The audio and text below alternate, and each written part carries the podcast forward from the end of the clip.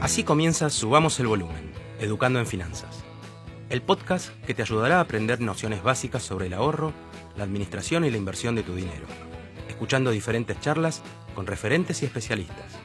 Por episodios, en Subamos el Volumen hablaremos de los principales temas que hacen al mundo de las finanzas, desde inclusión financiera, microfinanzas, banca tradicional y fintechs, hasta distintos tipos de trading y mercado de capitales.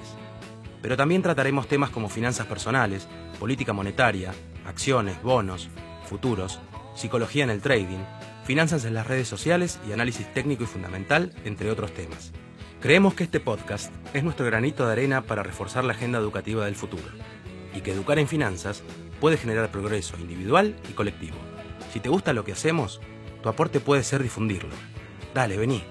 Escucha con nosotros este nuevo episodio. Ahora sí, subamos el volumen. Hola, bienvenidos a Subamos el Volumen.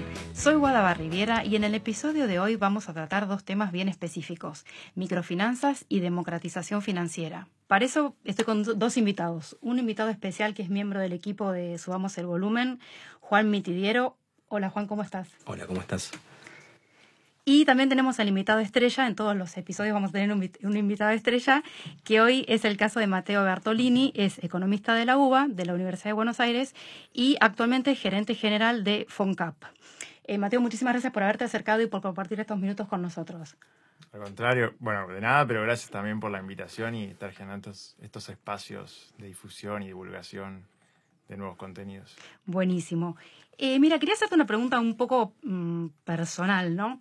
¿Qué es lo que más te, atrajo, más te atrajo de este tema de la democratización financiera para empezar a, empezar a especializarte?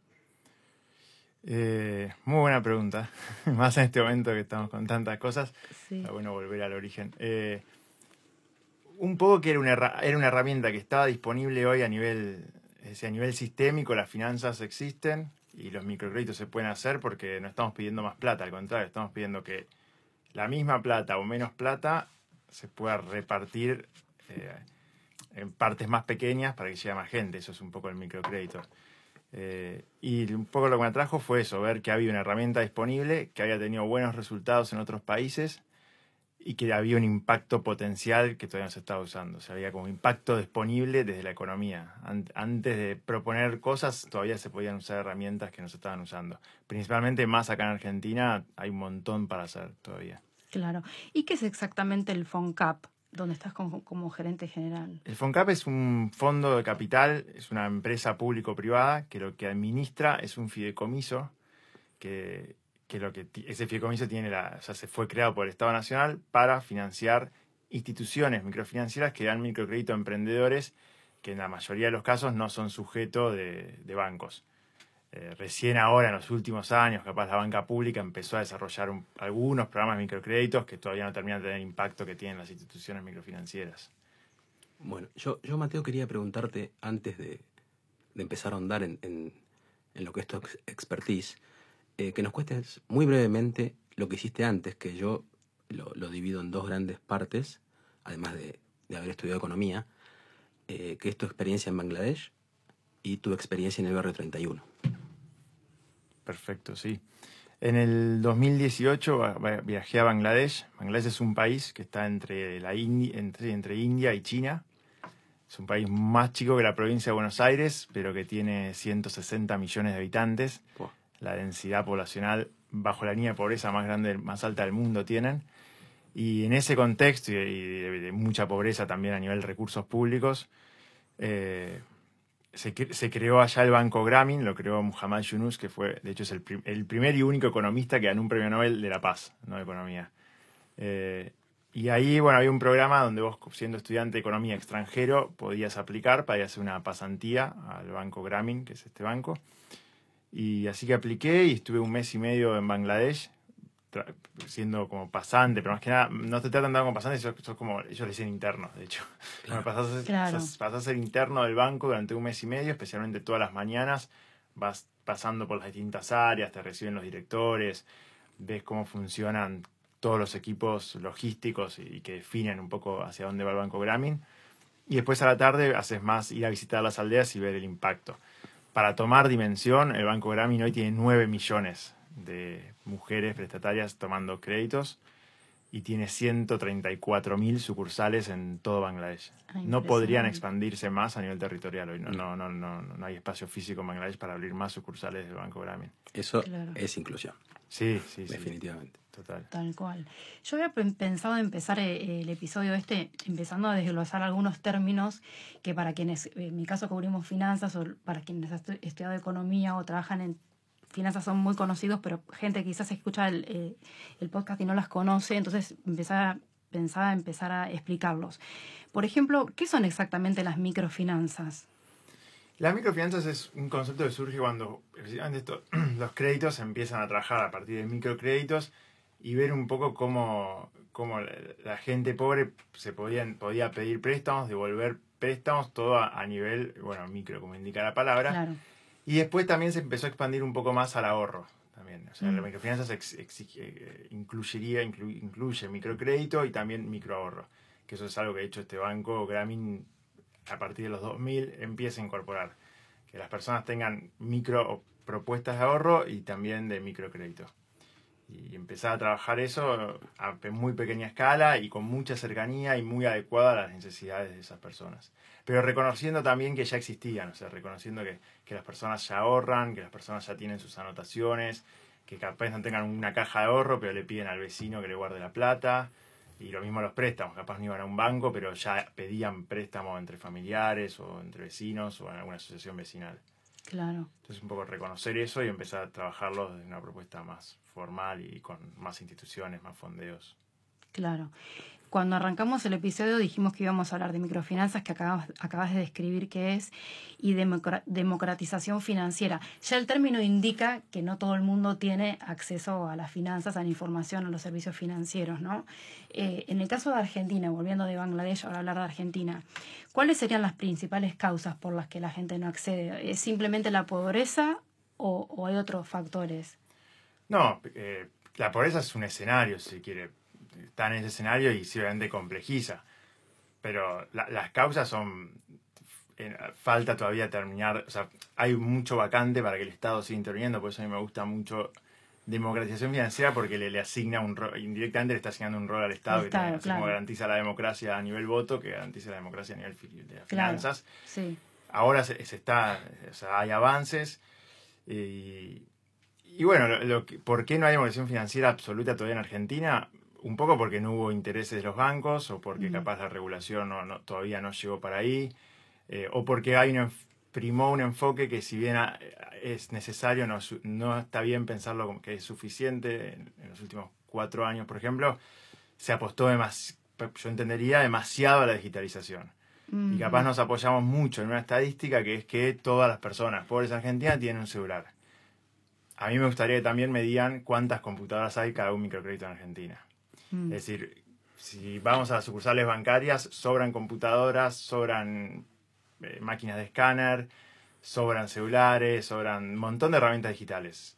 Las personas que apostaban a la digitalización, de mi experiencia, yo les diría, fueron a las IMF a ver si hay computadoras, fueron a las Mm. IMF del norte argentino a ver si, si la digitalización es la respuesta que necesitan. Seguramente sí, pero no es la digitalización tirada por, a la cabeza por los celulares y por apps, Claro. por aplicaciones que no, no tienen ni siquiera un tutorial. Mm. O sea, hoy una persona en Argentina está estudiando el sistema bancario le es más fácil aprender a jugar a un jueguito de computadora porque le va apareciendo tutorial a Claro. los chicos que hacerse una caja de ahorro en un banco.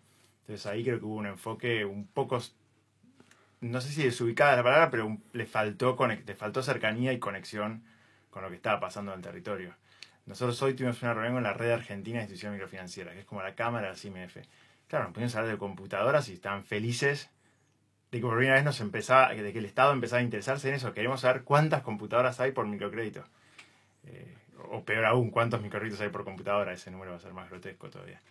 Pero eso no, no, no sirve hablar de digitalización sin tener esos datos, ese diagnóstico y esa cercanía al territorio. Claro, como que no, no es real. No es real. Mm. Mateo, ¿y cuánto crees que impacta en, en- en esta falta de, digamos, de penetración, si se quiere, de, no solo de las microfinanzas, sino de la bancarización en general, sobre todo de los más excluidos, eh, las sucesivas crisis que ha, tenido el país, económicas, bancarias, eh, confiscación de depósitos, todo esa, este, ese contexto eh, histórico desfavorable para que la gente no confíe tanto en el sistema bancario. ¿no?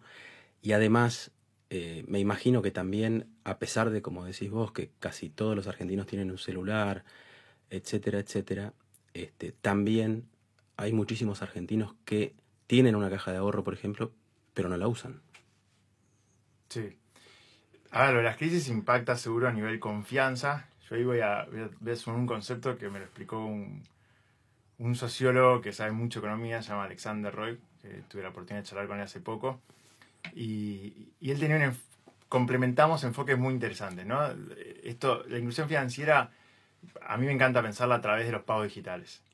Y entonces era bueno ver en este contexto argentina de crisis de bancos, cómo, cómo eso termina frenando los pagos digitales, ergo la inclusión financiera.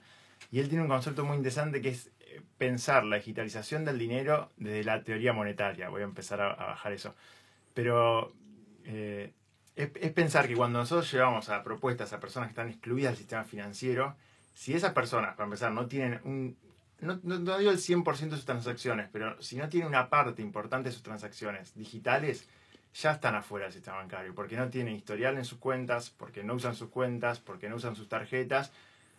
Entonces ya directamente se empiezan a alejar, se profundiza esa distancia. Entonces después entonces la pregunta viene, bueno, ¿cómo hacer para que esa gente empiece a usar las cuentas, las tarjetas, empieza a conocer el banco, se empieza a familiarizar, empieza a entender que hay descuentos, que puede dejar plata en el banco guardada ahí, digo, todas cosas que van haciendo nacer un poco la bancarización de las personas. Entonces era, es pensarlo, bueno, eso para las personas va a ser una nueva moneda.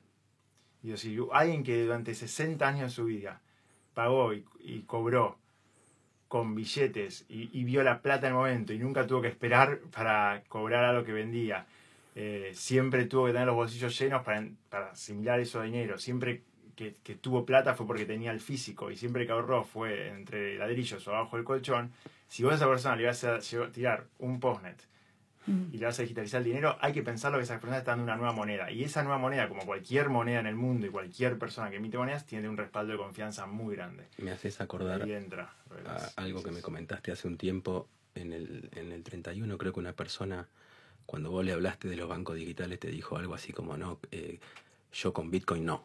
Totalmente. O sea, estamos a ese nivel. claro, a ese nivel de ignorancia. los conceptos, claro. Totalmente. Yo me, me, había olvidado de esa nota, se la había contado a Alexander, porque fue así yo no podía creer, fue, un banco digital con la mejor predisposición a abrir cuentas y hasta ofrecer eh, ayuda, asistencia, qué sé yo.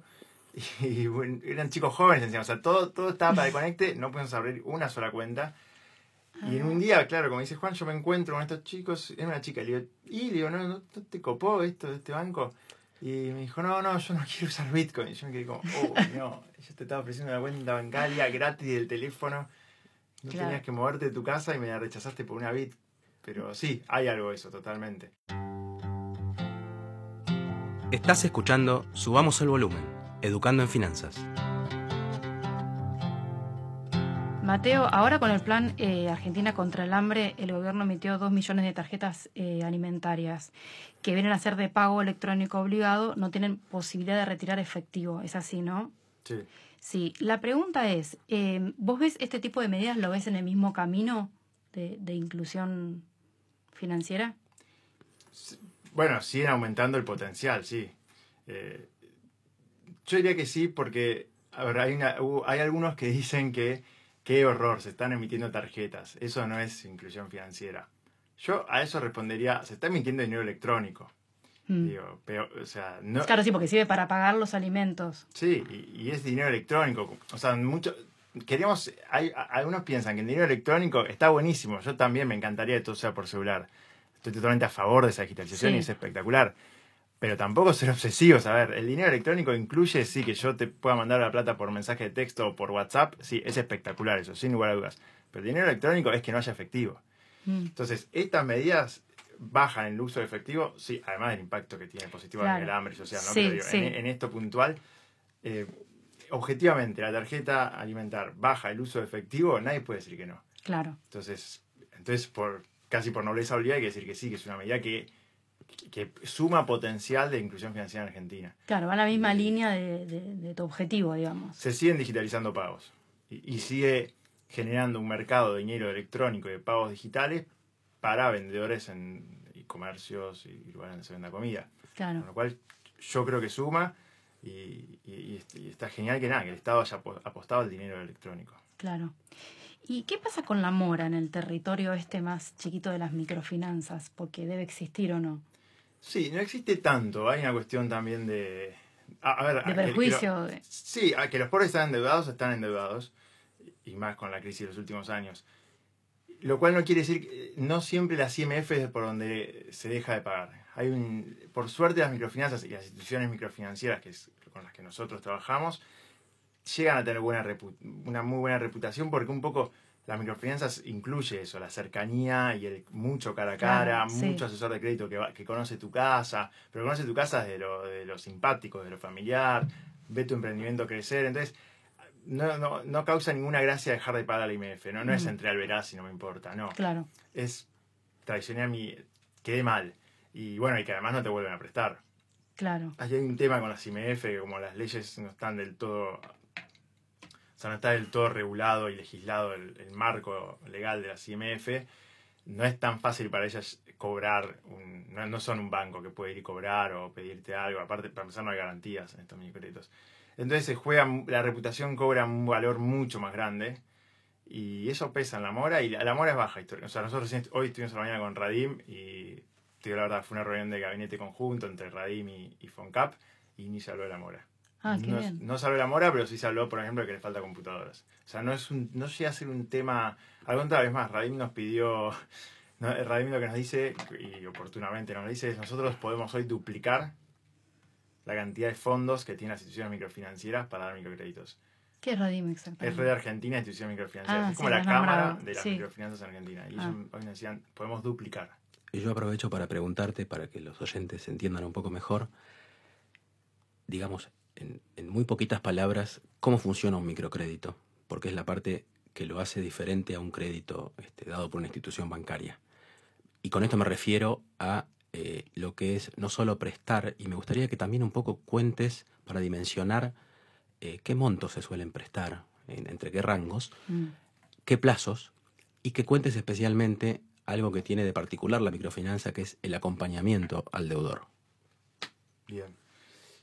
Eh, monto, hoy nosotros, desde el FONCAP, el monto promedio hoy están de los microcréditos que insisto, el FONCAP igual le presta a una IMF, una institución microfinanciera, que esa institución microfinanciera después le presta a los emprendedores. Esos préstamos, que a nosotros nos llega la información, porque tenemos que auditar todo, están en 35 mil promedio, es decir, son montos bajos.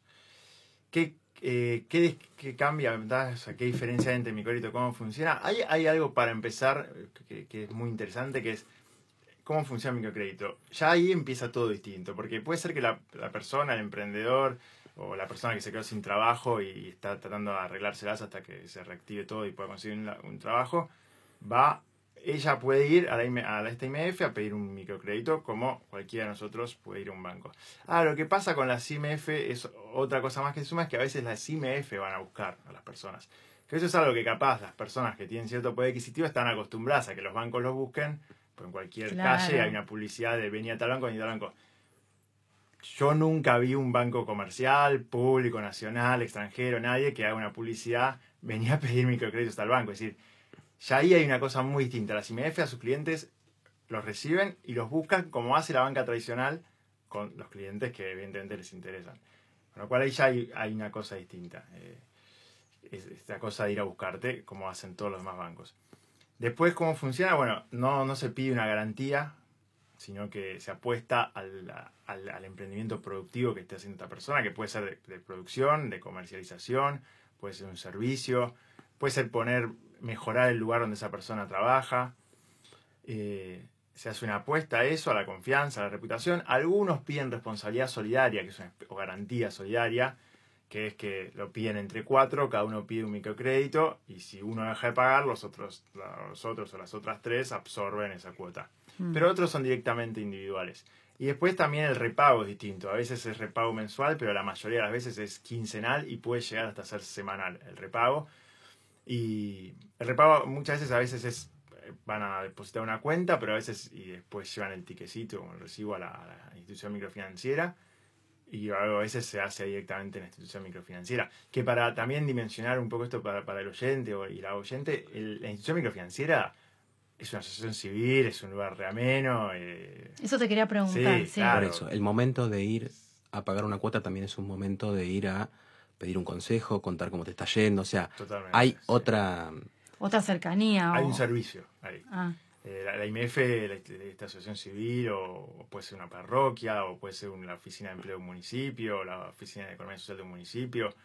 Eh, tiene- en el momento que sí, que cobra la cuota, además le agrega un servicio a la persona, que es esto, ver cómo viene el emprendimiento, si hay alguna ayuda al alcance, se brinda alguna ayuda. Ayuda me refiero a consejo contable o consejo Claro. productivo, o ayudarte a hacer una cuenta, y compartir experiencias, generar un poco de, de comunidad entre, entre emprendedores o gente que se quedó sin trabajo y está arreglándoselas del mismo barrio.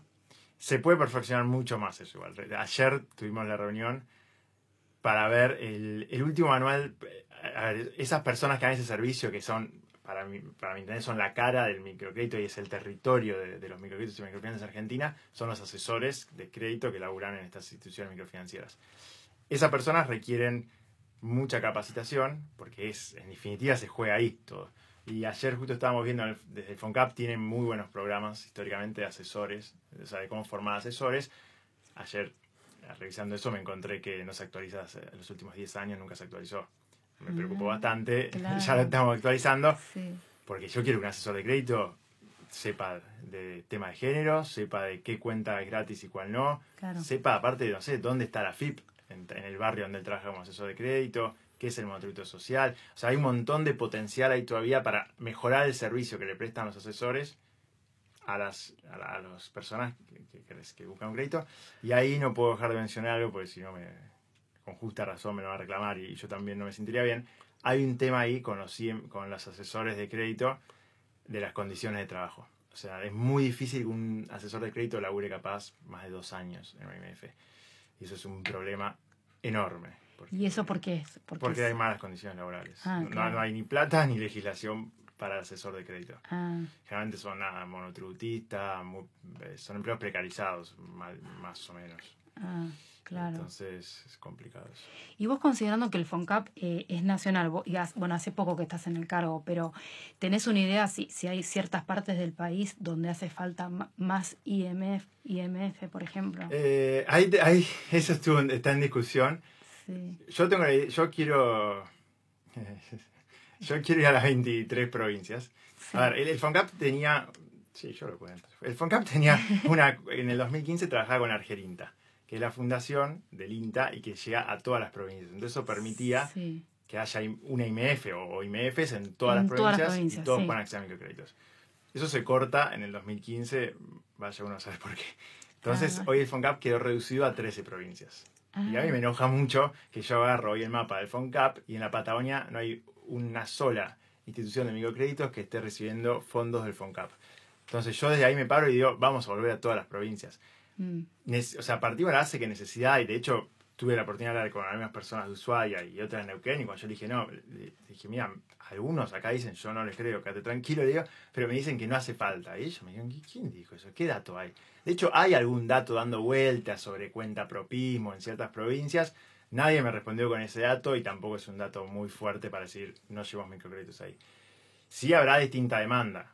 O sea, en Ushuaia no voy a tener la misma demanda de microcréditos que capaz en Salta. Mm, Pero que hace falta en todos lados, hace falta en todos lados porque los bancos no prestan esos Ahora, lugares a, claro. a la gente. Podemos decir, como en, en- en casi todas las, las, este, áreas de la economía, que, que no hay NEA son como los más este, necesitados de, de ayuda. Es donde hay mayor, hoy hay mayor micro, eh, hay mayor desarrollo de microcréditos, es ahí. Eh, es una de las cosas que voy a chequear en mi gestión de guía de si es verdad que hay más que hay más necesidad. Es verdad que hay más desarrollo, que hay más gente y que hay más pobreza. Sí, Pero yo me refería a la pobreza Claro, más hay más escala, sí, hay más pobreza y hay más necesidad. Ahora, y hay más, bueno, hay más necesidades insatisfechas, sí, más personas con necesidades, con lo cual es, para un IMF, sí, en una cuestión de escala, va ahí y le va mejor. Entonces, la imagen que queda acá para afuera es, ah, acá las microfinanzas arrancan más. Yo, y, y trabajando para, este, para esta gestión nacional y todo, no me, no me to- hasta que no lo vea, no voy a creer y, y voy a hacer todo lo posible para que pase. de que en las provincias que no sean NEA y NOA también tiene que haber desarrollo de microcréditos, porque no hay nadie que me diga, no, le prestan otros. si no le prestan nadie, hay gente ahí que está excluida. Claro. Serán 10, pero iremos por esos 10. Estás escuchando Subamos el Volumen, Educando en Finanzas. Mateo, se me ocurre que en los barrios populares deben existir finanzas no registradas, ¿no? ¿Cómo se articula una estrategia de inclusión financiera en esos, en esos lugares o para esas situaciones? Bien. Ya, ya decirle finanzas no registradas es un avance en la articulación, porque algunos dicen finanzas informales. Mm. ¿Y qué pasa? No, no, pasa nada que le digan informales, que le digan como quieran. Pero el problema es que informales termina muy cerquita de, la, de decir que finanzas ilegales. Claro. Y ahí yo me, no me gusta para nada que hagan eso porque ¿Están los usureros en los barrios? Sí, están. Hay que, mm. poner una ley, hay que sacarlos, que yo sí, obvio, todo el mundo orgulloso. Ahora, no puedo meter en la misma bolsa todas las finanzas de los barrios, que algunos dicen informales, yo creo que la palabra es no registrada. porque hay finanzas en los barrios no registradas que son buenas, que son el club de créditos, que son clubes de ahorro, algunos dirán rueda, eh, se dice pasanacu también, se dice junta, que son 10 mujeres que se juntan y dicen, che, ponemos mil pesos cada una por mes. El primer mes se lo lleva la que lo organiza, entonces me llevo diez mil. El segundo mes hace un sorteo a ver quién sale. Bueno, vos, este, vos en marzo te llevas diez mil y así cada mes. Para las primeras, eh, las primeras cinco es como un crédito, para las otras es como un ahorro mm. poco con tasa negativa de inflación, pero imagínense lo que sirve y la escasez que hay de oferta de servicios financieros que terminan, que prefieren eso. Claro. Y esos clubes es algo que funciona, que dio una respuesta cuando no la dieron ni los bancos ni nadie, que aparte tiene algo muy interesante, que de hecho ahora está trabajando el BID con eso, el laboratorio del BID, eh, y, lo laburamos nosotros también con, un programa que teníamos en finanzas no registradas, que es, eh, es el tema de la reputación, que, es muy interesante. Eh, vos te metes en un club de crédito y, o en un club de ahorro, en un barrio, llegás a, a, ir, o sea, son, todas, se ponen de acuerdo de que durante 10 meses van a poner mil pesos cada una, cosa que las 10 personas en un mes les toque la, la tortilla. Claro. Mm.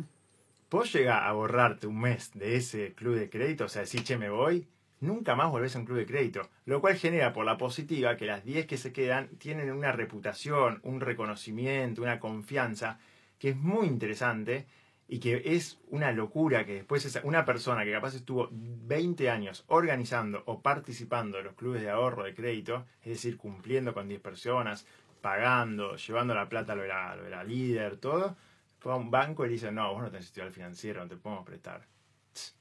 Claro. ¿Cómo que no? Claro. Eso es una cosa muy fuerte que no se está reconociendo. Insisto, ahora hay una iniciativa puntual con tecnología blockchain del laboratorio BID eh, que se está empezando a desarrollar.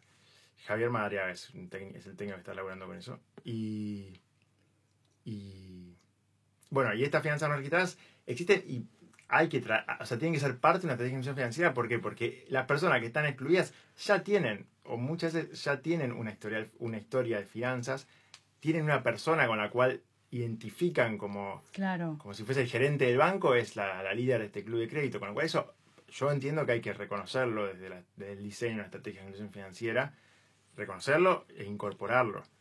Eh, nosotros desde el FONCAP estamos con algunas ideas de un par de cosas que vamos a hacer con, con estas líderes. Pero tiene que estar un poco más caminado para decirlo, porque si no me van a matar. Claro. Pero vamos, vamos a sumarlas. Está bien. Y cuando hablamos de microfinanzas, ¿qué, eh, ¿qué, tengo entendido que son varias las herramientas financieras que, que existen o que, ofrece, que ofrecen? ¿Cuál, ¿Cuáles serían? O sea, ¿cuáles podrías enumerar?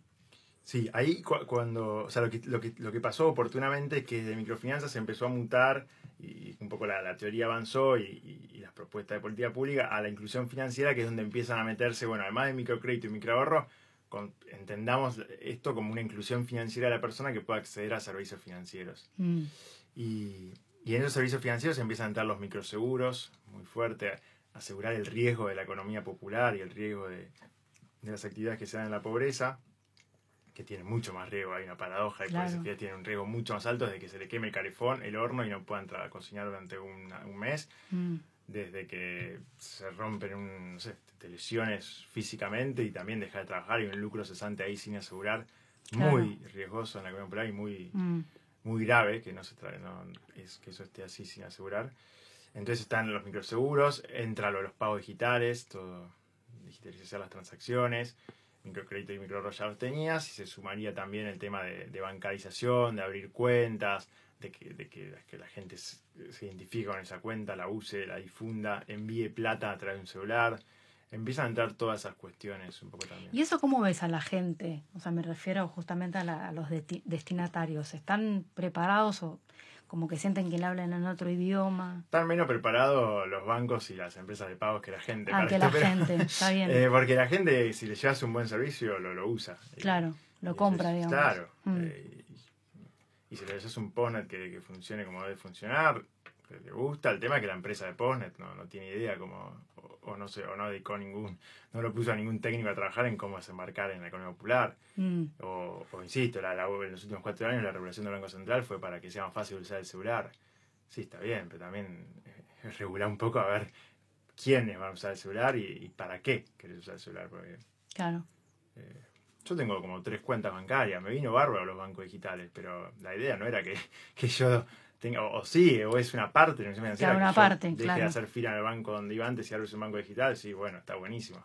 Pero la idea era que la gente de los barrios se haga cuentas. claro. Bueno, ahí, eh, esto lo hemos charlado más de una vez, eh, todo el tema de los bancos digitales eh, y las tarjetas prepagas y este tipo de, de- de herramientas que han aparecido en los últimos años, sobre todo en 2018, 2019, eh, digamos, este, hablan mucho de la inclusión financiera y eso no es inclusión financiera, o sea, y ahí me gustaría saber tu opinión, ¿no? ¿Qué es inclusión financiera realmente? Porque se, se está en algunos ámbitos mal utilizando el término. Sí, yo, yo estoy convencido de que se mal utiliza. Para mí, hasta ah, fue algo muy raro, porque hasta que se empezó la inclusión financiera para la inclusión era incluir a gente que estaba afuera, Claro, y como suele pasar a veces, terminamos, te- ahora tenemos que explicar algo que parecía obvio. Si me hablas de inclusión financiera, me tenés que hablar de gente que está fu estaba fuera del sistema financiero y se está uniendo. Por eso a mí me gusta más democratización financiera, porque es como que capaz le quede más claro ahora que democratización, es que todos tengan todos. acceso. Claro. Eh, entonces sí, para mí se usa mal inclusión financiera siempre y cuando, para empezar, no, no, no- hay un registro. Ha- Habrá empresas de, de, de pagos digitales o de cuentas no bancarias, pero billeteras digitales, sí, sería, que festejan y a mí me parece bárbaro y es un crecimiento importantísimo y espectacular que esté pasando eso acá en Argentina, pero no alcanza. Porque festejan, sí, bueno, sumamos tantos clientes. Decime cuántos clientes de los que sumaste no estaban bancarizados. Eh, hablemos de eso cuando vamos a hablar de inclusión financiera. O, por ejemplo, cuando las billeteras digitales anuncian que tantos comercios tienen QR.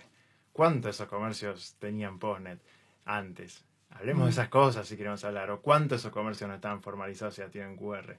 Creo que faltó durante este último tiempo la repregunta de esas cosas y ahora poco esperemos que, que- que se empiecen a hablar de estos temas, porque si no, es como que siguen quedando afuera los que siempre quedan afuera. ¿Sabes que te quería preguntar? En algunos casos de, de despidos masivos que hubo en pueblos del interior, por ejemplo, el caso de Loma Negra, en esos casos hubo microcréditos millonarios.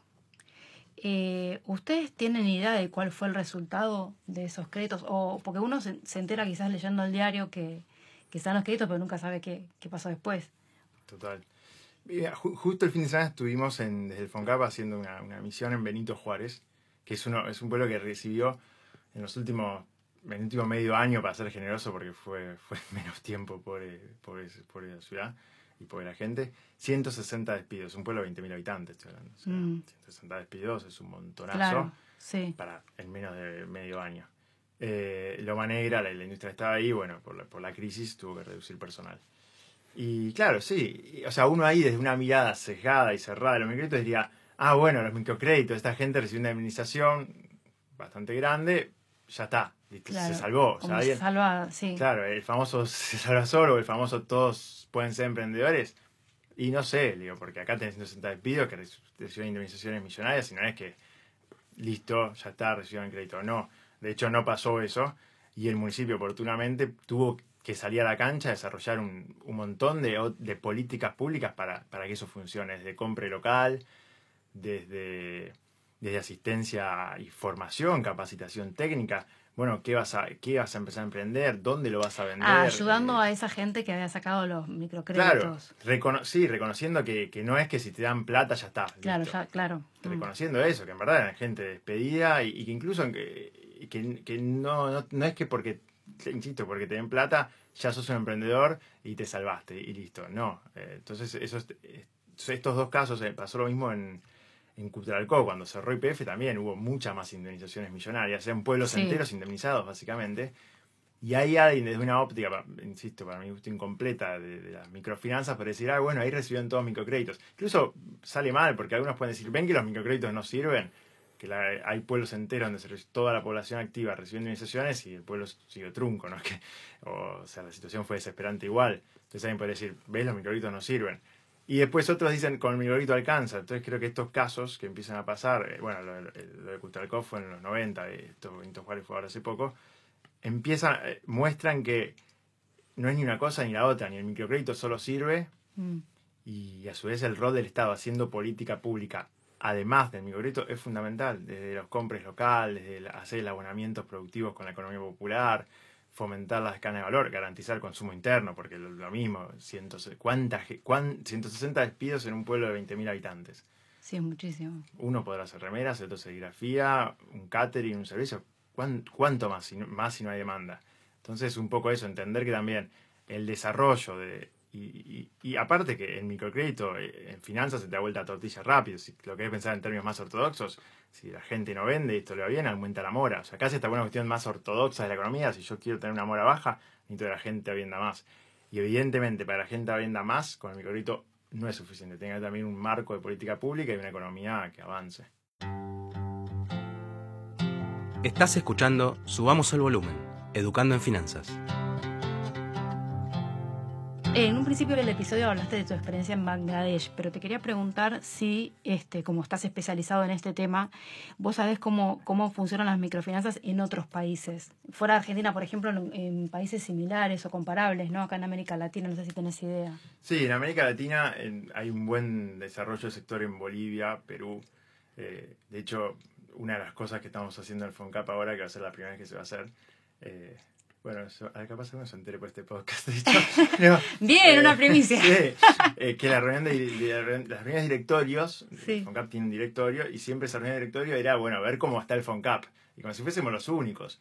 Entonces ya dijimos que para la ah. próxima vez, para la segunda reunión de directorio, vamos a llevar un estado de situación de las microfinanzas en Bolivia, como mínimo en Bolivia, en Perú, y en, y en México, que son lugares donde hubo experiencias ah. más fuertes. También en Nicaragua hay una experiencia muy fuerte. Y, a ver, ahí funciona capaz más el tema, eh, no tanto acá como... A, ver, para empezar funciona mejor en el sentido de que los sectores están más pujantes en esos países, generalmente, mm. de microfinanzas. Claro. Eh, con lo cual capaz tenés más desarrollo en microcréditos y, incluso funciona a veces como con sociedades anónimas. O sea, se puede ganar plata haciendo institución microfinanciera. Eso hoy en Argentina es difícil todavía.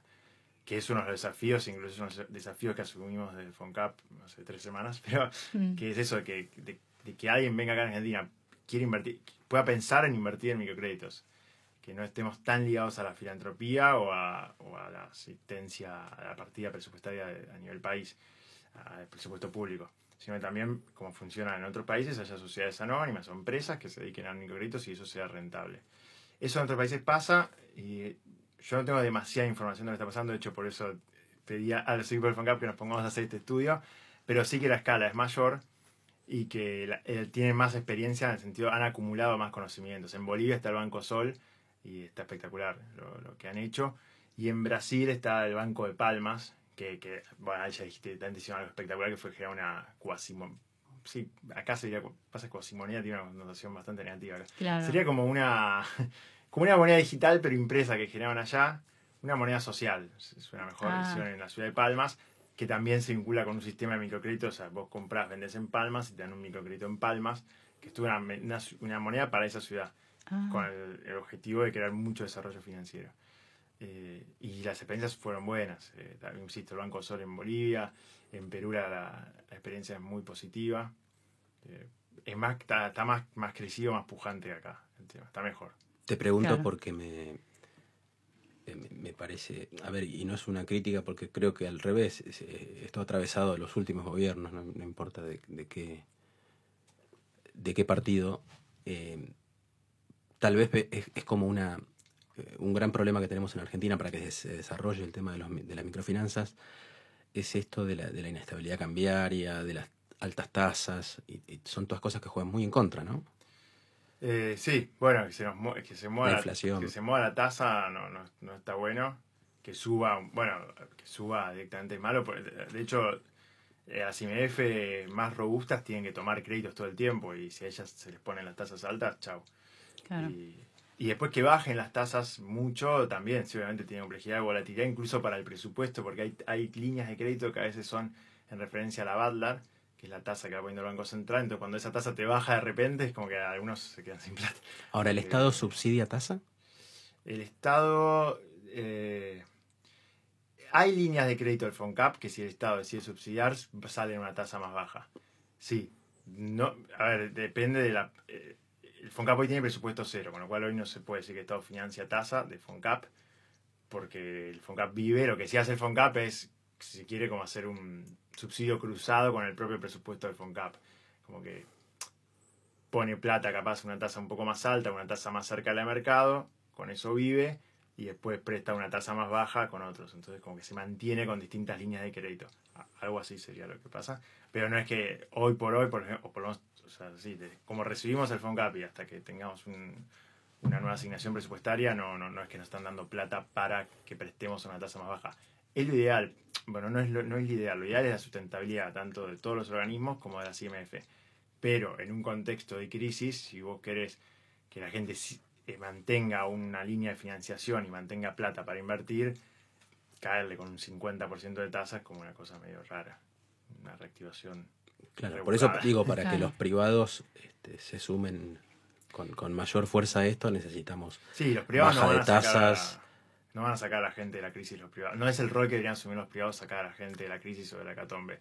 Sí, por eso subsidiar la tasa no debería ser algo de los privados, Sí, los privados, está bueno que intervengan, sí, cuando la cosa está estable y cuando es para. Eh, o sea, los privados tienen que entrar para fortalecer el crecimiento, no para sacarte del, del pozo. Perfecto. Porque sería una forma. sería muy rebuscada, por decirlo.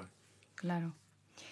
Em, te quería preguntar una. No, no, te voy a incomodar con la pregunta, pero mm. No es exactamente eso. Pero viste que el FONCAP tiene participación, o sea, es público-privada, puede ser. Sí. Sí. Entonces, siempre existen sospechas sobre el manejo discrecional de, los créditos, por ejemplo, que otorga eh, el organismo. ¿Vos cómo lo ves? O, te parece que es posible acabar con esa discreción y la discrecionalidad en un país como Argentina? Dale. Eh, hago dos respuestas. Uno, como, eh, como informado, de, transmite información que está totalmente comprobada y es real, y después doy más un poco la opinión. Tema de discrecionalidad de los fondos, yo por lo que tengo, por, lo, que me informaron a mí, es, eso a ver, el FONCAP a ser público-privado tiene auditoría de la CIGEN. Mm. Y, y, además, en los últimos años se hizo eh, una auditoría interna del propio gobierno nacional para ver si había habido alguna discrecionalidad de mm. fondos. Sí. No, por lo que me dijeron a mí, no, no sé si, si, eso se llevó a comprobar, creo que está en la justicia todavía. Eh, y después, nada, está la siguiente, o sea, no es fácil, por lo menos ahora no es fácil, no es tan fácil prestar crédito, porque, a ver, puede haber discrecionalidad, sí, sí, porque los directores te aprueban la línea. Señalante, yo todavía no entré en una línea de crédito desde que entré, con lo cual no vivía en el proceso. Pero por lo que me diga, acá me van a retar mis equipos de que todavía no me lo sé de memoria el proceso, pero el proceso es, eh, viene la, la, IMF, tiene que tener en su estatuto que va a prestar premio créditos, tiene que tener un año de antigüedad, con lo cual no es que te mm. creas una IMF y aplicas el fondo de FONCAP. Mm. Tiene que estar en estatuto, tiene que tener un año de antigüedad prestando microcréditos, ahí se hace, recién ahí se acepta y se empieza la evaluación de esa IMF sujeto de crédito, eso se eleva al directorio del FONCAP, que el directorio del FONCAP está, están los síndicos de la parte privada, está la Sindicatura General de la Nación y hay nueve directores, más gerencia general, mm. más el secretario ejecutivo de legales de la empresa, con lo cual... Mm. Y ahí se aprueba, se tiene que votar y se aprueba que esa línea de crédito salga a la IMF. Con lo mm. cual es mucho más complejo de lo que parece. Y por eso cuando se quiso hablar de fondo discrecional fue como, capaz pudo haber habido en términos de capaz eh, otras cosas que puede financiar el FONCAP, como alguna capacitación o algo así, pero líneas de crédito discrecionales eh, justos del FONCAP es difícil por esto que explicaba recién. Y... Había una segunda parte. No, no, era eso. Ah. Me habías dicho que le ibas a ah. dividir en dos. Sí, porque esa es información y, y no, y después se puede ir generando, lo que se tiene que hacer es ampliar la base IMF todo lo que se pueda. A ver, yo, eh, nosotros, eh, yo recibí ahora un FONCAP que financia 16 instituciones microfinancieras. Sí. Y, 16. sí, no, es tanto a nivel nacional. No, no es nada. No, hay algunas sí, o sea, capaz una igual tiene tres provincias. Ah, pero, sí. pero en 2015 el FONCAP tenía capaz, llegaba a las 36 IMF. Mm, claro. Con lo cual también, eh, a ver, no, capaz no fue discrecional, pero haber concentrado el mercado donde financia el FONCAP no está tan bueno. Claro. Menos cuando tenés al más del 40% de la cartera en manos de sociedades anónimas con fondos extranjeros. Mm, No, no es la idea que, de que el FONCAP como organismo público termine solo ahí. Sí con ellos, porque a ver, hay instituciones que tienen fondos extranjeros, pero hacen un trabajo maravilloso y excelente en inclusión financiera en toda Argentina, eh, bah, no en toda Argentina, pero en sus provincias. Pero que el FONCAP se concentre, y yo no sé si discrecional o no, pero no está bueno. Cuanto más, cuantos más estén y más diversos, creo que ese, ese es un poco el espíritu que le vamos a dar. Capaz esta es la segunda parte, me estoy hablando más como de lo nuevo y que estén todos, que, que haya instituciones por todos lados. Yo no me las quiero acordar de memoria, las instituciones que hay en FONCAP. Claro, ahora Yo te me las sabes de memoria. Son 16.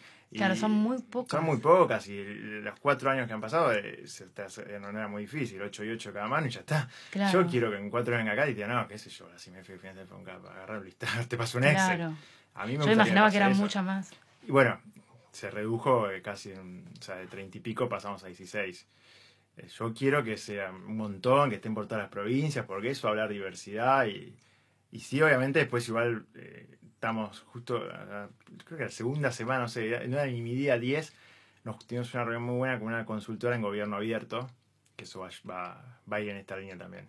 Abrir todos los datos del FONCAP, las líneas, cuánto, cuánto se le da a KMF, siempre y cuando se pueda, vamos a, a poner gobierno abierto y eso va a estar muy bueno. Claro. Y no sé si vos tenés otra pregunta, si no yo te voy a ir No, cerrando con no, una no. pregunta. Para ir cerrando el episodio me gustaría preguntarte, ¿vos por, por qué crees que es importante que eh, un país eh, trabaje la educación financiera de sus habitantes? Es un poco un poquito más amplio de lo que vos te, te especializás, que tiene que ver con la democratización en inclusión, pero la educación financiera me refiero. ¿Por qué te parece algo importante? Hay que saber inglés y educación financiera. ya, en todo el programa. Pero sí, porque, porque es importante, porque eh, si, el si uno de los objetivos del país es hacer crecimiento económico, necesitamos que todas las herramientas que están disponibles en la economía las puedan usar la mayor cantidad de, de Mm. personas posibles. Y, y después hay algo que dicen mucho en las cámaras pymes, es una pyme no cierra porque venda poco, sino porque no tiene plata. Y eso me lo dijeron hace poco y la verdad que me gustó mucho. Y creo que va por ahí, porque hay que hacer que todos puedan acceder a, a los recursos que hay en, en los, en la- en los bancos. En el fondo, los bancos sí tendrán nombres lindos comerciales, pero es el ahorro de los argentinos y las argentinas, con lo cual educación financiera es un primer paso para que toda la gente pueda, pueda usar esos ahorros para invertir, para desarrollar sus ideas, sus potencialidades, que, que autogestionar o, o tener un, generar un autoempleo. Creo que es por eso, porque en el fondo abre la puerta a usar un montón de recursos, a desconcentrar el uso de un montón de recursos, que no siempre los mismos se financian, sino que se financien más gente y que más gente pueda crecer, desarrollarse, trabajar. Digamos que la educación financiera genera progreso. Y para mí sí, porque sin educación financiera no hay inclusión financiera, y sin inclusión financiera no se democratizan las finanzas y sí, se termina como mínimo en concentración económica y para mí estancamiento también, pero, pero bueno, ya es una cuestión más. Claro. Bueno, Mateo, muchas gracias, ¿no? Sí, agradecerte. Mateo. Es un lujo que estés acá. Dale, Muchísimas gracias. Muchas gracias a, a ustedes. Hasta acá, subamos el volumen. Educando en Finanzas. Podés encontrarnos en Spotify, Google Podcasts, iTunes y en iVoox.